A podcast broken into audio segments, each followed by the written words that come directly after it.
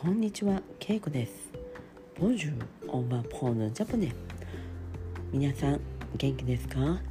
今日も短いお話を日本語でします。オージュリオセジュベハコンティーヌプティテストはオンジャポネ。え、オニバ。今日は、え、日本のお菓子の話をします。日本のお菓子は、えーとてもシンプルです。特によく使われるのはあんこです。あんこ。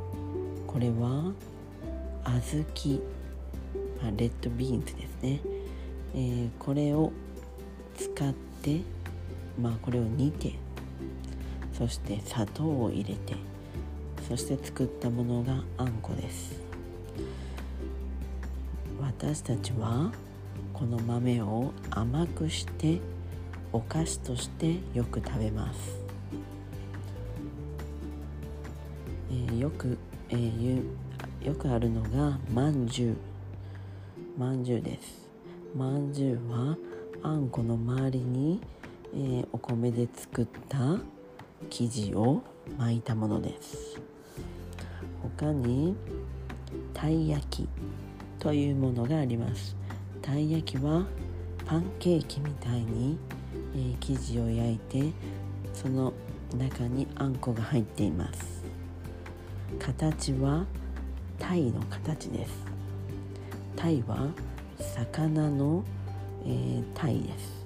ドハード。ラフォームでドハードこれがタイ焼きです。たい焼きはとても人気の、えーお菓子です。他に夏でも冬でもあんこを使ってたくさんの、えーお菓子があります。夏はあんみつという、えーお菓子があります。とても、えー冷たくて、え爽やかな味です。冬はスープにしてぜんざいお餅を入れてぜんざいを食べます。